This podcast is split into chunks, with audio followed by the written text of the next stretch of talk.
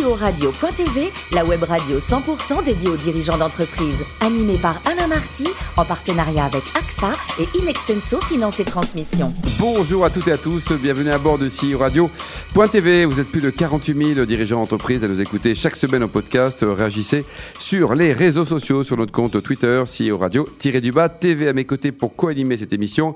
Yann Jaffrezou, directeur de la gestion privée directe d'AXA France et Marc Sabaté, directeur associé et directeur général d'Inexenso Finance et Transmission. Bonjour à tous les deux. Bonjour Alain. Bonjour Alain. Aujourd'hui, nous recevons Julie Dangtran, directrice générale de Manutan France. Bonjour Julie. Bonjour. Alors vous êtes diplômée de Neoma Business School et puis vous avez passé avant vos études à une année en Australie au pays des kangourous. Racontez-nous là. C'était super, non? Oui, c'était très très bien. C'était euh, la dernière année de mon école de commerce. Et sac à dos, c'est quoi? Ah non, pas du tout. J'étais euh, à l'Université of Technology of Sydney, UTS, et j'ai fait mon, ma troisième année d'école de commerce là-bas. C'était un échange universitaire, tout bêtement. Alors, vous avez passé également de nombreuses années chez, au sein du groupe HP. Vous avez eu plusieurs fonctions au sein de ce, de ce géant? Oui, j'y ai passé pratiquement 17 ans. Et euh, j'ai commencé en France, euh, où j'ai passé à peu près 6 ans. Et ensuite, je suis partie aux États-Unis. Où ça? À San Diego. Euh, je travaillais pour la BU euh, Ink Supplies. Euh, J'étais chef de produit sur les cartouches. Euh, au niveau global.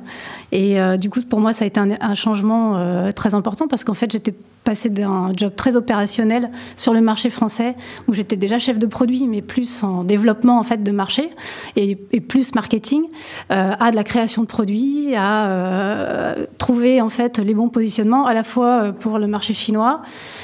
Pour le marché européen et avec du coup des, des, compétitions qui étaient complètement différentes. Combien d'années au total à San Diego ah, je ne suis pas restée très longtemps, j'ai fait deux ans et demi. Ah, c'est pas mal déjà deux ans et demi. Et alors ensuite, racontez-nous, vous avez rejoint Manutan en 2016. Comment on fait pour quitter un géant mondial avec euh, des, des reportings tous les matins pour arriver dans une belle boîte française? La crise de la quarantaine peut-être Vous avez tout changé à 40 ans alors non, restons sur le côté non. professionnel, bien sûr. Non, en fait, euh, je, je, cherchais un vrai, euh, un vrai virage euh, parce que j'avais quand même acquis pas mal d'expérience dans des environnements internationaux, sur des fonctions commerciales, marketing, et j'avais le sentiment que je pouvais apporter davantage euh, dans une entreprise à dimension plus humaine.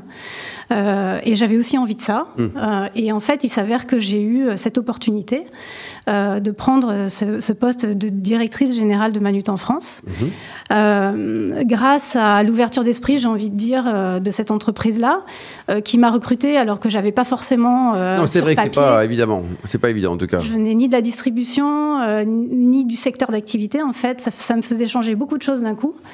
Euh, mais il y a eu une vraie rencontre en fait. Euh, euh, avec l'entreprise et avec ses dirigeants. Un petit mot peut-être sur l'historique justement de cette belle ETI qui est présidée par Pierre-Olivier Brial, qu'on recevra d'ailleurs très bientôt sur etiradio.tv. C'est une entreprise qui, euh, qui, a à peu près 50 ans d'existence, un petit peu plus, euh, qui, euh, qui, est un distributeur euh, de produits pour les entreprises euh, et en fait qui s'est construit au fur et à mesure en vente à distance et qui est devenu aujourd'hui un e-commerçant en B2B, donc comme il y en a assez peu finalement sur le marché. Et euh, la proposition euh, de Manutan, c'est euh, de vendre à des entreprises tous les produits dont elle a besoin pour fonctionner hors production. Hors production. Donc les achats qu'on peut qualifier de indirects, dans les très grandes entreprises, c'est des achats de classe C. Mmh. C'est des achats qui sont difficilement en fait rationalisables parce qu'ils sont assez diffus, ils sont aussi souvent non récurrents. et souvent, ils passent un petit peu sous le, sous le radar. Euh, et, et, nous, ce qu'on propose, c'est justement de mettre ça sous contrôle, euh, de faire des rationalisations de fournisseurs, de produits, euh, mais aussi de digitaliser les processus pour faire des économies sur tous les coûts cachés, en fait. Mm -hmm. Parce que finalement, euh, quand on achète des paperboards, ou, euh, on ne fait pas forcément des économies importantes sur chaque unité. En revanche, on peut faire des grosses économies sur euh, tous, les, tous les frais administratifs. Oui, l'ensemble. Yann? Oui, Manutan. Est-ce donc... que AXA est client de Manutan ou pas? Certainement. Euh, oui, je crois. oui. Maniton est dans une activité euh, B2B en relation avec les directeurs d'achat. Comment est-ce que vous voyez évoluer cette euh, relation dans l'avenir, notamment avec le digital? Euh, bah, En fait, euh, le digital, euh, il occupe une place très importante, nous, dans notre stratégie. on a vu dans la, dans la crise qu'en fait, c'était un accélérateur de digital, alors surtout dans le grand public, mais en fait, nous, on voit sur notre trafic de sites que ça augmente aussi très fortement. et donc, on est en accompagnement, en fait, et en conseil très fort vis-à-vis des directions des achats sur ces sujets-là. On a lancé des solutions e-procurement il y a déjà vraiment très longtemps. Et du coup, on fait vraiment évoluer ces solutions-là euh, pour digitaliser un maximum les flux euh, de la sélection du produit euh, à la facturation en, touchless, en fait. C'est ça le modèle idéal. Et la clientèle, c'est quoi? C'est des PME, des grands comptes Vous êtes tout le monde? On a des clients sur tous les, sur tous les segments de marché. Euh, avec des propositions de valeur qui sont parfois un petit peu différentes en fait d'un segment à l'autre. Euh, on a vraiment euh, notre positionnement de rationalisation des achats de classés sur les très grands comptes depuis maintenant plusieurs années. On a notamment une solution qui s'appelle Save Inside, qui est en fait une application qui permet automatiquement de faire des calculs de ratio pour les grands comptes. Et puis plus récemment, en fait, on a développé notre positionnement vers les entreprises de taille intermédiaire et les PME pour qui c'était un peu moins évident parce qu'il y a aussi un peu moins de maturité en fait sur ces sujets-là. Et donc là, on a lancé un concept qui s'appelle le bien travailler. Le bien travailler. Et, euh, qui en fait, ce qu'on essaye de dire par là, euh, c'est que euh, on est pour un travail qui associe en fait l'épanouissement à la fois des hommes, des femmes et de l'entreprise. Donc c'est gagnant gagnant. On, on, souhaite en fait être vraiment le partenaire des entreprises pour la pérennité de leur entreprise en développant euh, leurs salariés. Yann? Quels sont vos grands concurrents et comment est-ce que vous débarquez d'eux Je pense. On ne parle pas des concurrents dans notre émission. Je pense euh, notamment à Amazon, qui, fait, qui a aussi une activité de, B2B euh, aujourd'hui. Oui, alors c'est sûr que depuis, on va dire, 3-4 ans, le paysage concurrentiel s'est énormément modifié, avec notamment l'arrivée de Marketplace, qui n'existait pas pas vraiment dans le domaine B2B. Euh, Donc on voit des innovations euh, très fortes, même tout type de marketplace, pas juste des distributeurs marketplace, mais aussi euh, des marketplaces de technologie en fait qui viennent agréger du contenu et proposer en fait à des clients grands comptes ces solutions-là.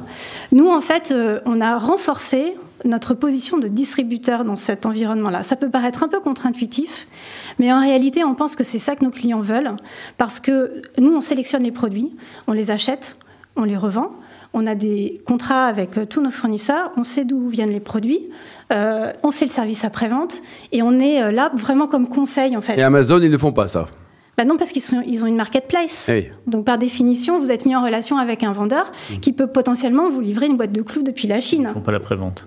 Moralité, 100% Manutan. Yann? Oui, enfin, est-ce que vous pourriez nous parler de, Dreda, votre site à, à Gonesse, qui matérialise votre engagement social? Et est-ce que cet engagement a un impact dans votre politique RH en interne et puis aussi en recrutement? Alors, je peux tout à fait vous parler de Dreda, effectivement. Alors, Dreda, c'est euh, l'abréviation pour euh, des racines et des ailes. Donc c'est le nom de notre site euh, qui est basé euh, à Gonesse, qui, a été construit en 2011 comme un campus en fait, sur lequel il y a à la fois le centre logistique européen qui, fait, qui faisait 42 000 m2 qu'on est en train d'agrandir, qui va bientôt faire 50 000 m2. Euh, et le centre, euh, le, siège européen, en fait, où il y a à la fois la filiale française et, euh, les, et les, fonctions centrales. Et au, milieu, en fait, vraiment géographiquement, physiquement au milieu, il y a le restaurant d'entreprise, le gymnase, le centre sportif et les centres de formation, pour qu'en fait, euh, tout à chacun puisse vraiment profiter euh, de ces possibilités de développement personnel et d'espaces de convivialité où en fait tout le monde se retrouve complètement euh, au même niveau. Ce, principe d'équité en fait a toujours été très important dans la gestion des équipes. et donc c'est un sujet qui, enfin, dont on parle vraiment beaucoup en ce moment parce que avec le confinement, le site a été quand même relativement vide pendant une période assez longue, sauf... On pouvait en faire des baby-foot. Hein. Sauf la logistique, euh, puisqu'on n'a pas du tout arrêté nos activités. En fait, on a vraiment eu une Il y a une baisse des ventes qui était, qui était importante ou pas? Je pense aux entreprises, donc par définition... Donc oui, c'était quasiment à l'arrêt, quoi. Les deux premières semaines, on était calme. Enfin, oui. Vous avez le temps de jouer au baby-foot. euh, Marc? Oui, vous, vous évoquiez le, centre européen euh, de Dreda. Euh, vous dirigez Manutan France qui est un groupe qui regroupe une trentaine de filiales dans un peu plus de 20 pays, si mes notes sont bonnes. Un petit peu moins. Un petit peu moins. Comment, comment on vit, alors, déjà de manière normale et pendant le confinement, une relation avec d'autres directeurs généraux? C'est quoi le management, en fait, au sein de Manutan? En fait, Manutan a effectivement grossi par acquisition externe de filiales euh, qui lui ressemblent. C'est-à-dire qu'à chaque fois que Manutan a acheté des entreprises, c'était des entreprises en général familiales, mmh. euh, sur des secteurs d'activité euh, adjacents et sous, très, quasiment que dans la distribution B2B. à chaque fois, en fait, il y a eu une, intégration douce, c'est-à-dire que la filiale est, rattachée au groupe, mais il n'y a pas d'intégration à proprement parler. et en fait, on a une communauté managériale avec plusieurs, je vais appeler ça des communautés en fait. Et notamment au niveau des MD, on a euh, une communauté de MD, euh, on se réunit tous les mois euh, pour partager sur les priorités stratégiques de l'entreprise, les décisions. Et en fait, on est très proches les uns des autres sur toute la partie opérationnelle. le chiffre d'affaires total, c'est combien pour Manutan et la partie France, c'est important C'est à peu près 750 millions d'euros. Dont en France, combien en pourcentage? On communique pas sur les chiffres. Ce que je peux vous dire, c'est que... c'est le premier pays, non La France, en France, il y a quatre filiales. Mm-hmm. Et ça représente plus de la moitié du chiffre d'affaires mm, C'est important. Marc? Ouais, donc beaucoup de vidéoconférences, j'imagine, euh, pendant ces quelques mois passés, j'imagine. Vous êtes la pro de Zoom. Comme tout le monde, euh, je crois. Hein. Euh, vous évoquiez l'entreprise, l'entreprise familiale. Manutan est une entreprise à capitaux familiaux, même si elle est cotée en bourse. cet aspect familial, il est important dans la, dans le quotidien ou dans la stratégie? Comment ça, quel rapport avec la famille par exemple en fait, euh, il, est, euh, il est très présent, cet aspect-là, puisque notre patron, euh, c'est Xavier Guichard, qui est donc la troisième génération de la famille Guichard, et qui est de façon. donc, c'est un dirigeant exécutif, donc il est, on a trois directeurs généraux, dont lui. et, et j'ai envie de dire, ça se traduit aussi dans la stratégie long terme qu'on a la chance de pouvoir mener. Euh, puisque euh, on, a eu, on avait un business plan à 5 ans qui s'est terminé euh, cette année. On a des stratégies d'investissement. Là, on a fait une extension de, l'entrepôt. On a investi sur un nouveau site à Saint-Étienne pour notre filiale Papeterie Pichon. pour tout moderniser, c'est un entrepôt complètement automatisé. et ça, c'est des stratégies d'investissement qui sont vraiment liées à la politique de gestion de l'entreprise. Et je vais donner un autre exemple. Euh, quand on fait une acquisition, euh, c'est euh, la plus grande partie du temps en fonds propres.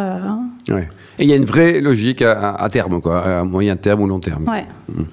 Marc? Oui, alors le, monde de la vente à distance, la VAD, a beaucoup changé depuis ces 20 ou 30 dernières années, du catalogue papier à l'intelligence artificielle qui va prédire les besoins du client. comment vous voyez justement les, ces facteurs de changement de demain? Et comment votre groupe, à travers la, la, en France, qui en est le, vaisseau amiral, on peut dire, vous les intégrez en termes de croissance externe ou de stratégie d'investissement? Vous avez trois heures, je dis. Euh, non, mais sur la, mutation du, de la vente à distance, j'ai peut-être envie de parler euh, de la digitalisation du processus d'achat, on en a parlé tout à l'heure. Euh, mais du coup, nous, ce que ça fait, euh, c'est dans notre stratégie d'offre, ça nous permet d'étendre en fait nos offres très rapidement, sans, sans, se soucier en fait de comment on va communiquer dessus, parce que mmh. ben, sur Internet, on peut tout mettre. Donc par exemple, là, on vient de lancer une offre. Elle a un peu de pub. Deux jours avant le, le confinement, en fait. Euh, sur euh, la, transmission euh, mécanique, qui sont c'est plein de petites pièces, des boulons, etc. pour avoir une gamme, il faut avoir 40 000 références d'un coup. Et, ça, on n'aurait pas pu le faire en fait par le passé. Là, on le met en ligne et on travaille sur des leviers complètement digitaux. Après, euh, euh, nous, on, a pas mal de partenariats avec des startups justement pour euh, tester des technologies d'intelligence artificielle. Et par exemple, on a développé avec une startup qui s'appelle Golem, qui fait de l'analyse sémantique, de la codification automatique euh, d'appels d'offres. Parce que quand on reçoit un appel d'offres avec euh, 5000 lignes de produits qui ne sont pas très bien qualifiés, on a juste un descriptif, c'est très long en fait. Et, ça, ça nous permet de, ben, voilà, de gagner du temps et, et, de faire entrer la technologie euh, dans des métiers qui étaient assez euh, manuels. Julie, vous êtes née à Béziers, ensuite vous êtes allée du côté de Bordeaux, de Reims, de Dijon. Est-ce que vous aimez le vin au moins? Bah, on a l'impression en regardant mon CV que j'ai un peu fait, mais c'est un hasard. Julie, pour terminer, dernier livre lu, hein, pas uniquement acheté, mais acheté et lu. Alors, euh, je juste euh, quelques mois avant le confinement, j'ai lu un livre qui s'appelle Malville euh, de Robert Merle. Et en fait, pendant le confinement, j'y ai beaucoup repensé parce que, en fait, bon, bah, c'est un, un, un, temps de guerre. Il y a une guerre atomique. Ils sont reclus et, et ils ont des, en fait un instinct de survie terrible. Et, et en fait, c'est cet instinct de survie qui prend le dessus. Et moi, je me disais, euh, pendant le confinement, je me disais, mais qu'est-ce que ça va donner après euh, Qu'est-ce qu'on va euh, garder? Qu'est-ce qu'on aura appris? Et qu'est-ce qu'on va... oublier aussi? Et qu'est-ce qu'on va vraiment garder? Et j'ai vraiment l'espoir qu'on en garde quelque chose des enseignements et qu'on reparte pas sur nos vieux réflexes de, voilà, des leviers économiques qui vont faire la course à la croissance et qui détruisent petit à petit notre planète. Merci beaucoup, Julie. Ne change rien, vous êtes juste parfaite. Merci également à vous, Yann et Marc. Fin de ce numéro de CEO Radio.tv. Retrouvez tous nos podcasts sur notre site et suivez notre actualité sur notre compte Twitter et LinkedIn. On se retrouve mardi prochain à 14h précise avec un nouvel invité. L'invité de la semaine de CEO Radio.tv, une production B2B Radio.tv en partenariat avec AXA et Inextenso Finance et Transmission.